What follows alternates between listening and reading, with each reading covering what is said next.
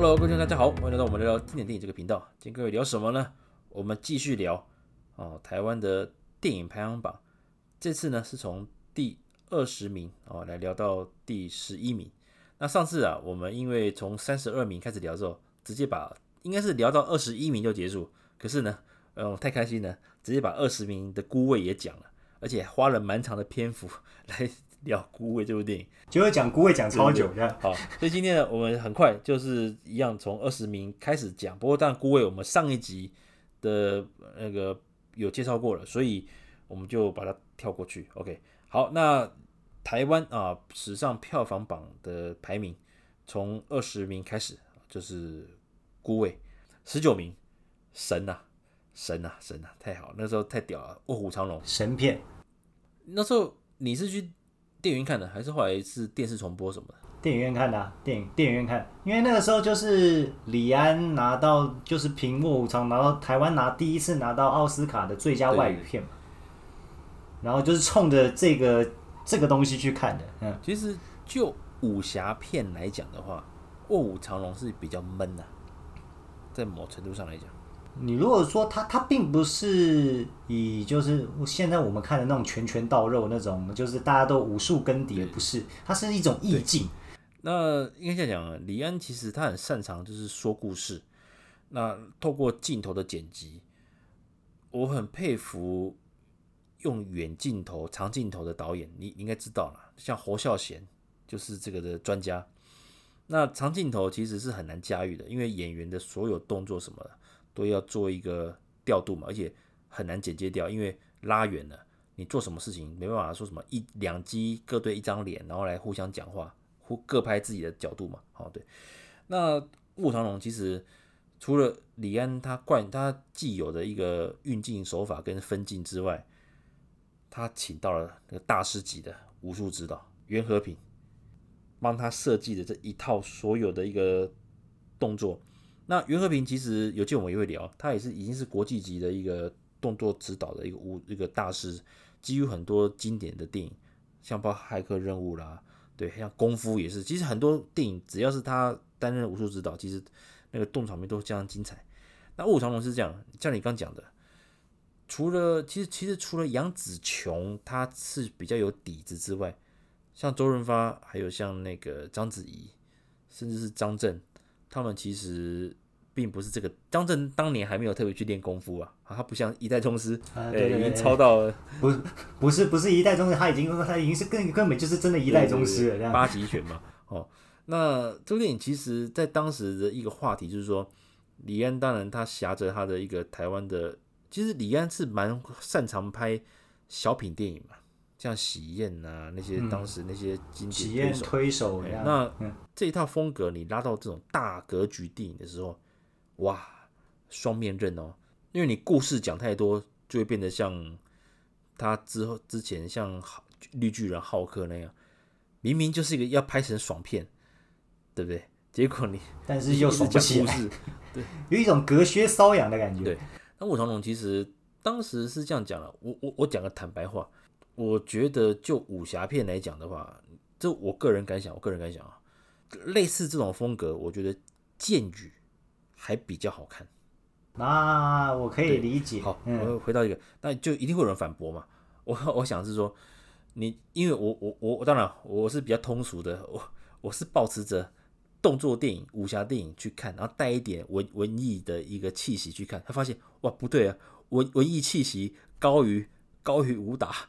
他甚至文艺气息重多了，他甚至连竹林的飞来飞去也都是意境，还有那个蜻蜓点水过河也都是意境。所以这部电影其实反而让大家有印象深刻的是那个演那个，诶、欸，这当然就是玉角龙嘛，章子怡，还有那个郑佩佩，他们师徒哦，打的很精彩。他们师徒其实，呃、欸，一开始的角色，当然他师傅一路坏到底嘛。那章子怡是因为他一心一意就想夺取七名神剑嘛，哎、欸，七名剑嘛。嗯，然后后来当然一些辗转，章子怡的角色是算是贯穿全场的配角。对，因为她其实她的她的角色非常重要，没有玉角龙就很麻烦了。从一开始准备要嫁去，嗯、要要嫁给那个那种那个我富家子弟的一个一个少女，她也是对自己的命运，她她也是想要掌控自己的命运嘛。所以你看，她被那个小虎他们抓走的时候，她反而没有害怕，对不对？没有。跟张震他们离开的时候，嗯、虽然说整整部戏最出戏的就是张震啊，张震的说话啊，没关系，他的语调真的是比较吃亏了。包括他在《绣春刀》里面，其实他的声音、嗯、他的演技没问题，可是他讲话的时候，特别是古装，你如果跟一些老戏骨一起在一起的时候，会很吃亏。如果你不用配音，他会蛮吃亏的，因为他演的是一个大漠的人呢。对，他讲话没有那种粗，我并没有从他身上感受到任何大漠的那个野性。他讲话比较，就是从声音比较平啊，比较平。对，对嗯，对啊。不过这部电影当然在选角上，原本玉角龙是要找那个、啊、那个舒淇嘛，你有印象吗？对，我记得那个时候章子怡是完全新人嘛。对，诶。没有没有，她小有名气了。当时拍张艺谋的电影啊，已经是小有名气了。那时候，哎，可是那时候他他有红了吗？就是算是小，他是凭借《卧虎藏龙》一一战一战成名的、啊。就是说他在怎么讲？他演张艺谋的电影，因为张艺谋你知道，张艺谋的御用的女主角巩俐，其实两个人爱恨情仇也是很有名嘛。御用女主角，那新一代的章子怡出现之后。确实让人耳目一新。那后来，他是九九年拍了张艺谋的《我的父亲母亲》而成名，成名。第二年，两千年嘛，他很嫩哦，就演了这个大片，进而迈向全球。都因为这算是好莱坞大片啊。那《卧虎藏龙》这部电影，其实我相信年轻的听众，就算没看过也听过，可是会不会静下心来看这部电影，就不好说了。因为现在其实我讲实在，现在以大家看电视电影的一个心态来讲的话，算是属于要快，哎，对不对？然后精彩，快啊，然后动作画面打要爽啊，这样子。因为它这个其实就像刚刚宪哥讲的，其实《卧虎藏龙》是你说它是武侠片嘛，其实它算文艺片。对，它里面讲的一些事情，还有那个武林的一个仇恨，一个轮回，对不对？你一报仇来报仇，就像闭眼狐狸，就是那个郑佩佩演的，他一心一意就是要报仇，那也让连带让玉角龙，让他的徒弟，这那个也带着这种心情去，最后当然他面对李慕白，他整个就是哎，终于领悟到这些事情了。那其实里面其实最可怜就是我舍不得啦，就是李慕白要退隐准备咯。其实其实李慕白大可不管了，他甚至连剑都要给他了，对不对？他他根本本来就可以把剑给他，然后后来只不过是就中了那个毒针嘛。那哎，毒针嘛，没错嘛，对，我记得是毒是毒针吧？因为这个很久了，两千年的这个，呃，二十年前的电影。可是他某种程度上，他的武打动作，我觉得是满足西方人对东方人的想象。没错，没错，就是因为西方人本来就是打拳脚的，但是什么叫轻功？就是我第一次看也蛮惊讶，就是我们以前梦想的就是我们可以。在外面的一些城墙飞来飞去，哦，对对，就是轻轻一跳就越过了好多个城墙这样子，然后就是蜻蜓点水啊什么的，然后就是那个竹林拍的很美啊，你看那多有意思。OK，那《卧虎藏龙》其实还有一个就是选角，基本上扣掉扣掉张震之外，很多人对于周润发的体态也有一些建议，也有一些想法了，就是说在那个时空背景下，以一个大侠来讲的话。周润发比较魁梧啊，呃，特别是在那个竹林上飞来飞去的时候，有一种莫名的违和感。不过坦白讲，李慕白这个角色，梁朝伟演可以吗？你现在回想起来，梁朝伟，先不论年纪了，当年还当年李慕白其实是一个，嗯，大师风范嘛，就是他已经他的武学造诣已经不是单武学了，他已经他。领悟到了武学的真谛，一出鞘他不用什么出招，就已经可以把对方打打败了。对对对，他不是他的武学重点不是在于我的招数赢，他是他的意念已经成，他的他的高度已经胜过你。所以其实有没有那把剑真的不重要了。其实不重要了，对啊，嗯，对，他在武林是有一一定地位的，对。对那基本上如果要来讲的话，哎，扣掉如果以只能选香港演员。哇，两千年的时候，我还真想不出来。两千年呢、欸，那个时候，对我真的想不出来谁能够达到这种分量，就是大哥级的。因为刘德华太帅，我讲实在，刘德华太帅。梁朝伟的话，在某个程度上，因为你要搭配是杨紫琼嘛，那年纪就有不一样了，而且能够其实哎、欸，我还虽然大家会笑归笑，就是所谓他的身材跟武打身段，可是我真的想不到，如果李慕白换别人，可是老实讲，就是就是你知道李慕白如果要当当时啦，要演这么具有大师风范的，可能真的只有发哥比较适合。欸、题外话，我刚忽然想到，在某程度上来讲，有没有可因为发哥那时候已经在好莱坞了，多少还是要点好莱坞的这种号召力啊。因为发哥是有那个国际巨星的 label 啊。因为某种程度上，呃，卧虎藏龙其实是我我觉得某种程度上是派给外国人看。对，是是没错，你要这样讲，真的是算是。嗯、所以其实选发哥很合理啊，就像宪哥讲的，就是他有票房号召力嘛。对，在国际性的、哦，对，他在国际上是有号召力。对啊，宣扬东方文化嘛。好，同意。基本上选李慕白，呃，选周润发，好像也没有，我觉得没有什么，好像也没有第二个问题。不然你要选。根本根本就没有人可以撑得起，就是当年有好莱坞有号召力，做一个东西方的连结的人，而且要有大哥风范。张丰毅行不行？张丰毅哦，《霸王别姬》啊，张丰毅那时候几岁啊？对，不知道，好像还算还算年轻，那个时候应该也出头了吧？照这样讲，很多大陆以前的大腕儿应该也是应该是有机会演的吧？我讲实在，如果这部电影变成张艺谋来拍的话，我很怕又变成《十面埋伏》。呃，对啊，还是还是让张铁林来演这样，我去，我靠，呃，直接变新新课神针了，太硬了这样，呃，开玩笑，OK，那那那这样玉角龙不是要不是不是要小燕子赵薇喽？啊，玉角龙那也可以啊，因为反正就调皮调皮的嘛。呃，不行，好怪，好怪，不行。好了，这是经典，开玩笑。嗯、然后第十九名是《卧虎藏龙》，那、嗯、当时也拿下了两亿多的票房。那接下来，因为呃，跟各位讲，嗯、我们看今天讲排名，因为台湾的电影的数字，之前我们有聊过，呃，以前的票房没那么透明，所以都是概率数字，所以其实就没有那么精准了。那所以我们今天就以排名为主，算是一个参考。OK，那同样的话，嗯、我们往上看，第十八名是《大稻埕》。那这个电影我们待会留到最后，我们跟那个倒背龙马一起聊好了，好不好？都那个诸葛亮的。啊，因为他他也是那个诸葛朱朱大哥的电影，就是连同那个倒背上上一集聊到的倒倒背龙马二，还有鸡排英雄，嗯，还有大稻埕，然后我们到时候还会一起，还有包括大写临门，我会一起放在那个最后一他最屌那部倒背龙马第一集的时候，一起把这个现象好好聊一下，OK。算是也是诸葛亮现象，看还是神级的。你看这个，那每一步都破亿耶！好，这这这没有几个人，没有人能够做得到。很多故事，对。我讲实在哦，如果朱大哥再多活一段时间的话，他可以力抗漫威宇宙。嗯，就以台湾票房，他一个人力抗万威宇宙，这个他真的是可以跟复仇者联盟诸葛宇宙。嗯，对啊。好，那就是他台湾代表，他台湾队长。对对，大稻城哦。啊，简单讲一下大稻城啊，算了，下次讲，下次讲，因为我对于大稻城找右胜就是怪。那题外话，题外话，好，没关系，嗯、好，没关系。那个，然后最后一起讲，好，都一起讲。第十七集啊，第十七名，这屌了啊！纪录片，史上最卖座纪录纪录片而已。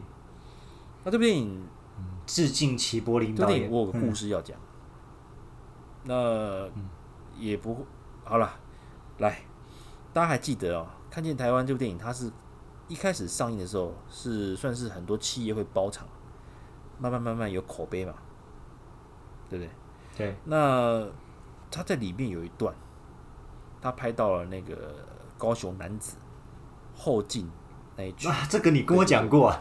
那那一区，那刚好有拍到，就是那个很脏嘛，就是黄黄。那那时候宪哥是在高雄，对不对？你那时候住在在高雄，我回台北。嗯。那我讲个故事，对，我要讲个小故事，这是跟企业道德是有关系的。那当时这部电影出来的时候，加工区附近的那条溪，哦，呃，居民当地居民都知道了，是严重的被污，刚好是电影里面的画面是比较肮脏的，比较被污浊的，所以当时引起话题嘛，就说啊，那个加工区，男子加工区常年啊，那个上下游那个厂家排放废水。那当时有人把它指向是园区里面的龙头的公司，可是无凭无据嘛。那龙头公司也表示说啊，电影的那个取景那些东西，其实这些废水有可能是上游的那种什么小工厂，对不对？那种杂音工的嘛。好，就以为你以为没事咯。哎，有一次啊，抓到啊，龙头公司他们在废水的管理上有些瑕疵。那瑕疵当然要有断点嘛，那就由厂长跟几个负责人去顶了。啊，这个故事我们就后来不讲，因为后来的判决也都出来了，算是一个重重举起，轻轻放下。好，我要讲的故事才开始。龙头企业他被舆论骂翻了，是说，你看你还说那个不是你们，不是你们造成的，你看你们那个污水处理那个什么某某厂。我、哦、越讲越多靠腰，哎、欸，我不认识 Sam 哥，我说其实不是很熟。哦，丰装业我不熟，丰丰装业我不熟，我不熟。开玩笑哦，他们为了要营救、营造，呃，要挽救他们的企业形象，他直接我直接讲，强烈邀请各供应商去参加他们在看见台湾的包场，矫不矫情？嗯，我不剪掉，哦、矫情。这件事情我们几个供应商都有在聊天，我说。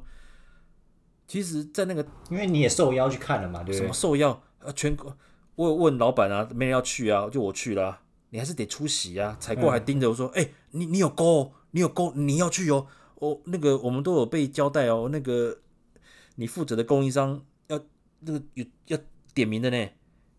我没办法，没我没办法看电影点名，点名了这样。哦，那好，那就这样啊。从副总级到处长往下撒，这就很我讲真诚了，就是说。你懂我意思啊？是看见台湾把他们捅出来的这个小话题。当然之后的排水排废水被抓到什么东西，那个污水处理没有处理好被抓到。那可是换句话说，这也是个契机，让这间龙头企业好好的搞了绿色工厂嘛。其实废水的回收最成功的台积电，那它是一个指标嘛，甚至是也都是登上很多也得奖无数嘛。绿色工厂企业形象的网络，它呃它逼供应商啊更正。他强烈推荐供应商去包场看这部电影的时候，我那我那天我很累，我真的是开完会，那我我去看，我那个是很好笑，我去看。那看见台湾其实我，我已经看过了，可是 为了点名嘛，嗯、你又被逼去看一次。然后后来一看，我后来就睡着，睡着之后大概醒来之后大概过了十五分钟，我醒啊，哎呀差不多，我回头说靠腰了，那个走很多人啊。然后我出门的时候，哎，不是要点名吗？点没有，可以走很多人。领票就点过了，啊，领票，呃，然后领票就点过。对对，然后出门出去的时候，哇，看到那供应商，大家有些人在楼下抽烟，就说：“哦，你也出来了啊？”对对，很好忙，好忙，还要看这个，还要应付。好了，没事，那我回台北了。哎，拜拜拜拜拜。在某个程度上来讲，其实我觉得，当然企业形象也因为这个事情，让这个龙头企业哦做了很多呃。这是怎么样？呃，也许是建设或发展，可是它确实也对于整个企业的这个什么环保形象是有一些呃重视了，哦重视，所以当然就天佑高雄了。他说希望说哦，加工区这常年下来的一个污染，当然不止这个龙头企业，相关产业包括上上游的一些小工厂都能够好好的处理，嗯嗯，嗯，这样子，然后慢慢的进步。以上我讲的是真的，可是我应该会剪掉啊，算了。剪掉了，不用了。我跟你讲，这个这个会引起话题。其实某种程度上是一件好事啊。你看齐柏林导演拍的《看见台湾》，然后因为看见台湾，我们不只认识了台湾的美景，台湾其实有很多很美的地方。对对对。那也因为呃，我们看见台湾的一些，当然每个地方都有一些不为人知啊，或者是比较丑陋的事情嘛。可是就像 Sam 哥讲的，危机就是转机啊。你可以利用这个危机，把你变你变成更好的。也全新的一个自己，不是更好？没错，没错，没错。好，讲这么多，反正我也没有讲公司名字嘛。哦，好险，好险啊！哎 你明天是我，你会会不会会不会收到那律师信这样？没有啦，我也没有指名道姓。对，但 你自己去查龙头企业没有啦。就是说，我现在我要陈述的是说，看见台湾改变了一些所谓台湾人对这块土地。包括企业对这块土地的一个怎么讲责任？很多人很多人认为拍电影是为了赚钱。那比如说王我们我们两个也常讲王晶啦，或者是讲呃就是比较有票房性的导演，但是实际上看你拍什么片子，你拍的片子其实是可以讲述，甚至可以改变一些人事物。对对，嗯，OK，好。其实是有影响力的。那我这边再补充一个，就是齐柏林导演就一千个晚安，哦，是是是，对对，就是那个空拍也是齐柏林导演拍的，其实也是把台湾拍的很美，然后也讲述了一个很美的一个故事这样子。那也是，虽然我们这个频道是讲电影啦，但是讲到看见台湾齐柏林导演的话，就是也推荐各位听众，如果有机会的话，可以去看一下一千个晚安。其实最近在重播这样。那还有一个就是说，这部电影也造成了台湾开始有一种空拍机风潮，你有没有印象？哦，对啊，就是变成那个 drone，就是空拍机变得很风行这样子。那你刚讲 drone 嘛，那时候很好笑。那时候我去日本的时候，其实我还不晓得空拍机的英文或日文，没有特别注意到。后来那个那个什么，那个台湾有朋友跟我说：“哎、欸，你去日本，到时候帮我去游到巴西哦，那个还是 big camera，那个大家台湾人都知道那种电器、电器、电器好。”帮我找一下那空拍机，好，发现说，嗯，空白机啊，日文怎么讲？啊，所以我后来马上查嘛，叫 drone，那 drone 嘛，就 drone，所以没有题外话了。所以其实像现在，包括空拍机的一个流行，其实现在很多电影啊，还是综艺节目啦，还是 YouTuber 用空拍机去拍大景，其实算是很成熟了。所以这也是齐柏林导演，但他已经离开了，可是他留下的影响，包括我们对这片土地的爱。还有企业对这个土地的一个责任，还有大家对于台湾的重新再看，我们都在地上走，偶尔坐飞机嘛，了不起嘛啊！可是今天真的透空拍机发现，嗯，原来我家后面公园这么美。其实从上面往下看，其实跟你平常看的角度是完全不一样的。对，对，所以这个也是扩，这也真的是齐柏林导演真的是不简单，真的不简单。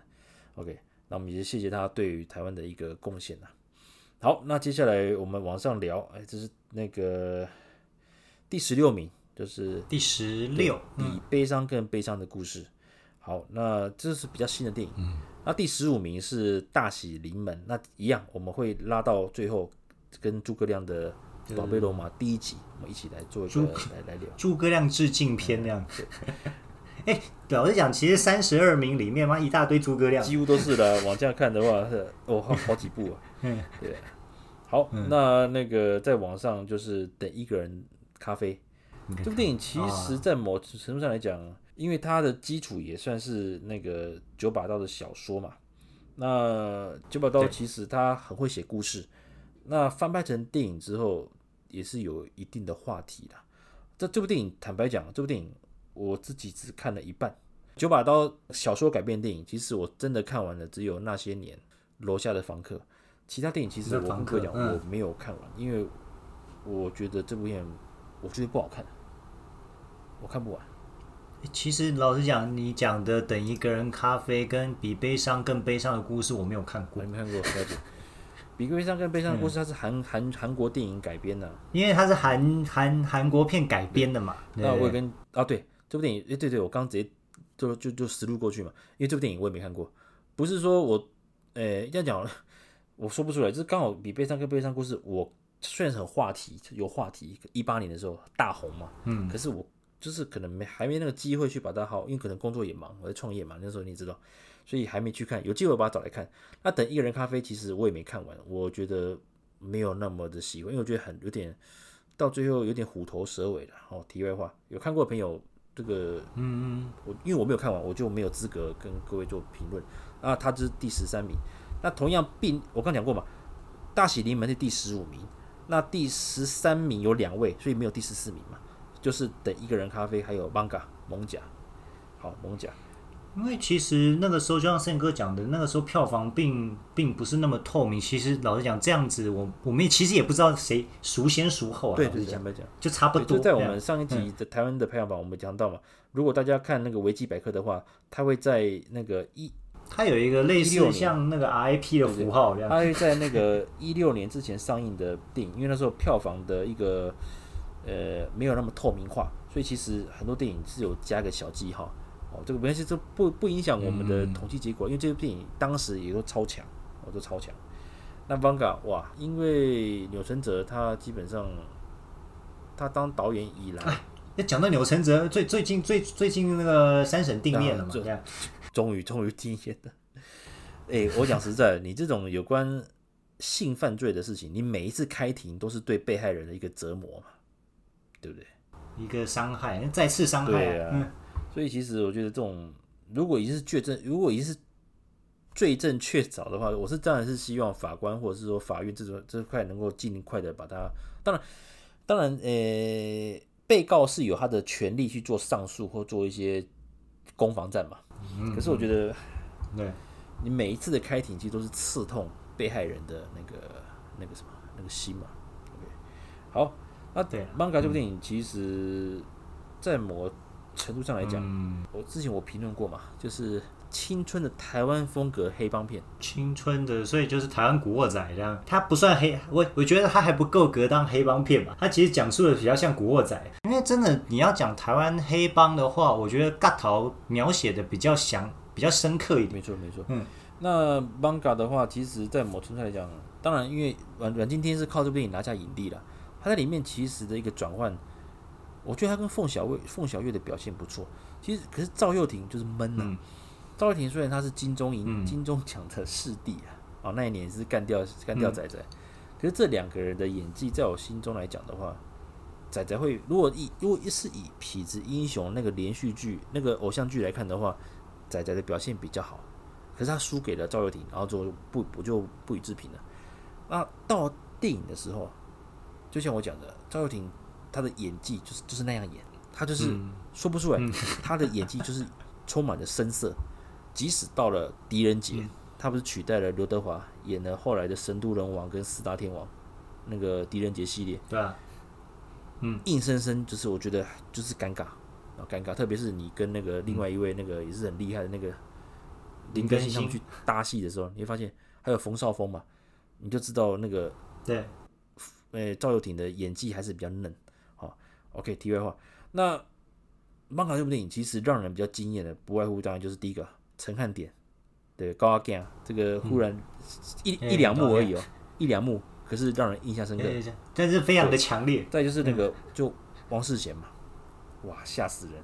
哎，王世贤是亮点哎，他竟然可以演成这样，而且在某程度上来讲，他也是策动策动阮经天的一个很重要的一个，对不对？把他是他算是让阮经天策反的人、啊。他说：“你爸爸就是被那给打多那个砍掉手的。”对啊，就是就是辩让让阮经天辩解的人嘛，是，因为我第一次看，因为那那时候是没有什么流行暴雷嘛，我看到最后发现靠背啊，原来他喜欢的是凤小岳啊，干，嗯，其实其实这部电影其实应该这样讲，我觉得这部电影算是应该是说柳承哲的企图心我看到了，他演的调度其实它里面也有几一两幕那个所谓打斗是一镜到底，一镜到底对于一个导演来讲。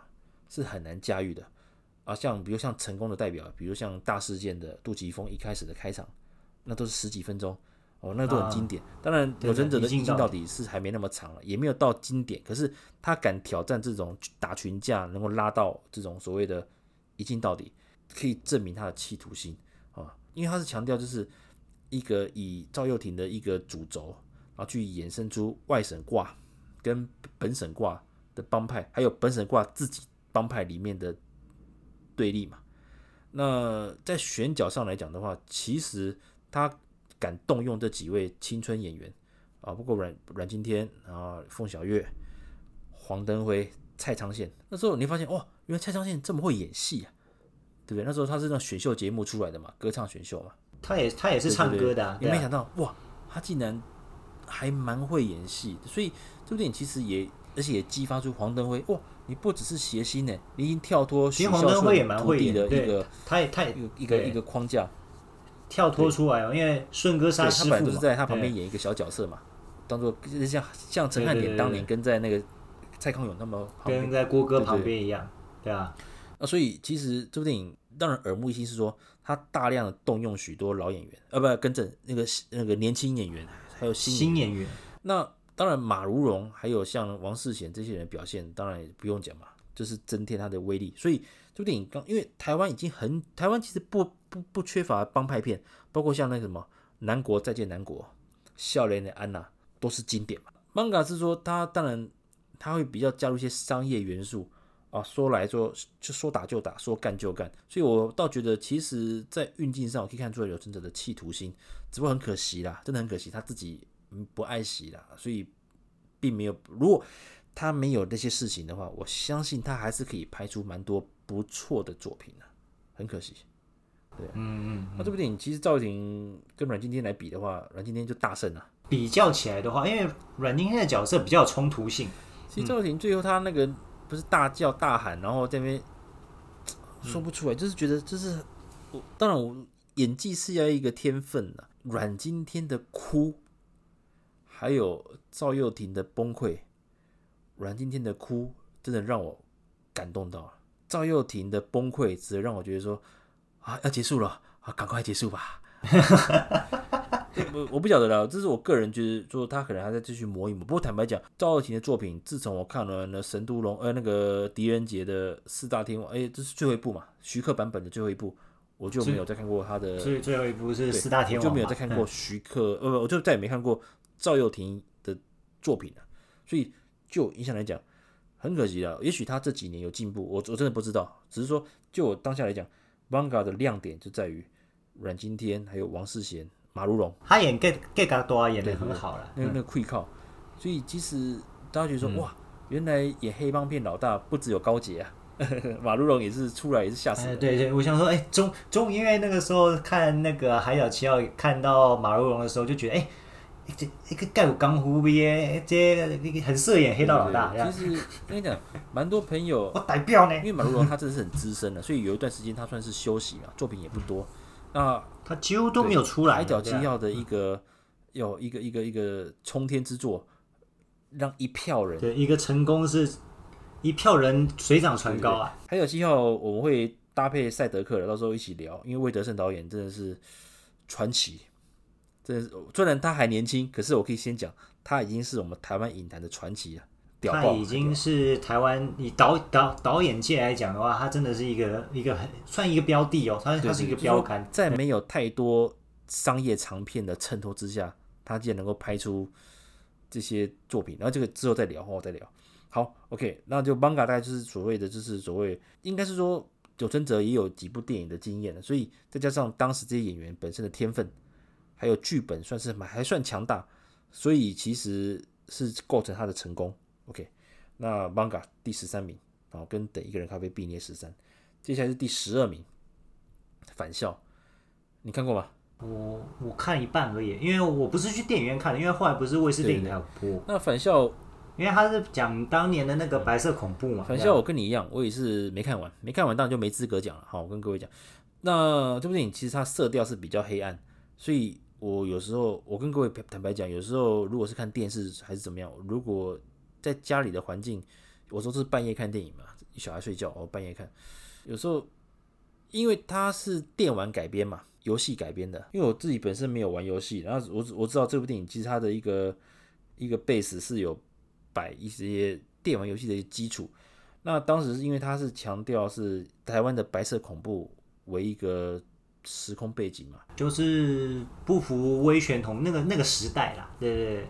但也其实刚好就讲到当年我我们的爸妈也经过那个时代，那个刚好戒严时代，因为我跟各位讲戒严这个事情啊，在战争的时候会发生，只有中华民国的台湾戒严了数十年。你知道什么很恐怖吗？戒严就是代表没有人在管警察、法院的啦。呃，警察没意义，法院没意义，全部都是由由几乎是由军来维持这个社会的一个秩序。那当年像就是军队跟宪兵，所以以前很多人都怕什么？怕警备总部啊，警备总部啊，那时候就是类似像东厂那种感觉啦。他会做一些思想的一些一些抓思想犯嘛。哦，那这部电影其实当然我没看完，那我也没办法做一个呃不方便做个评论。就白色恐怖这个事情的话。我又要讲到，也就是说，有机会大家真的可以把有两部电影，大家可以去看有关白色恐怖，就是说讲错话就要被干嘛干嘛的，把你当匪谍什么之类的。第一部就是那个《悲情城市》，我讲过很多次了。那再就是《香蕉天堂》，也是对，就是由钮承泽主演的。当年《香蕉天堂》，他这部电影其实也是讲一个怎么讲，这个大乱世中他们一路辗转，然后就跟跟着国民党啊撤退来台湾。那辗转发生很多事情，那最后结局很感人。那里面有讲到，就是那个因为要抓匪谍嘛，这种白色恐怖造成他的那个他大哥张氏演的精神给错乱。反校来讲的话，基本上他也是把这些剧情的这个背景来做一个 base。但当时因为除了他有一个电玩改编的一个一个一个一个一个一个话题之外，他当时不是也跟那个谁台湾在选举嘛？那时候要要选市长，那个时候刚好也是有对对，哎、欸，那个时候二零一九一八要选嘛？呃，跟着对一八呃二跟着二零二零要选总统嘛？那一九年这边上映的时候，当时其实就有跟那个国民党的那个是跟韩国瑜他们，大家不是说啊，因为他讲到威权嘛，啊，国民党就威权嘛，所以你有没有看？嗯、要不要道歉？什么之类？啊、这个题外话，题外话，因为你电影如果扯到政治的这个操作就比较可惜，只是说。在以一些话题上来讲，当时返校确实蛮多。就算你没看过，你听过哦，有有，最近有个返校上映呢，它是讲白色恐怖啊，就是很红，它带起那个话题性啊。所以这部电影当时票房哇也是相当高，而且算是有参考价，因为它是新的片嘛，所以它的票房是有这个数据是有参考价值。好，那第十一名 就是《色戒》。那我们上一集在香港版本的排行榜就已经把这部片聊过了。那也是一个神作，所以你看那个李安在台湾的票房里面的话，《卧虎藏龙》，还有像那个第十九名的《卧虎藏龙》，还有这个第十一名的《色戒》，哇，也都是相当的受到好评啊。那有想想听我们《色戒》的一个评论的话，可以再看我们上一集哦，香港票房的二十名到第十一名那边，我们就有针对《色戒》做一个我们我跟路易斯的一个想法，OK。好，那以上呢就是我们针对台湾票房的第二十名到第十一名的一个简单的聊聊了。那接下来我们会针对香港的第十名，就前十名呢，还有台湾的前十名来做一个一个一个一个分析啊，一个分享。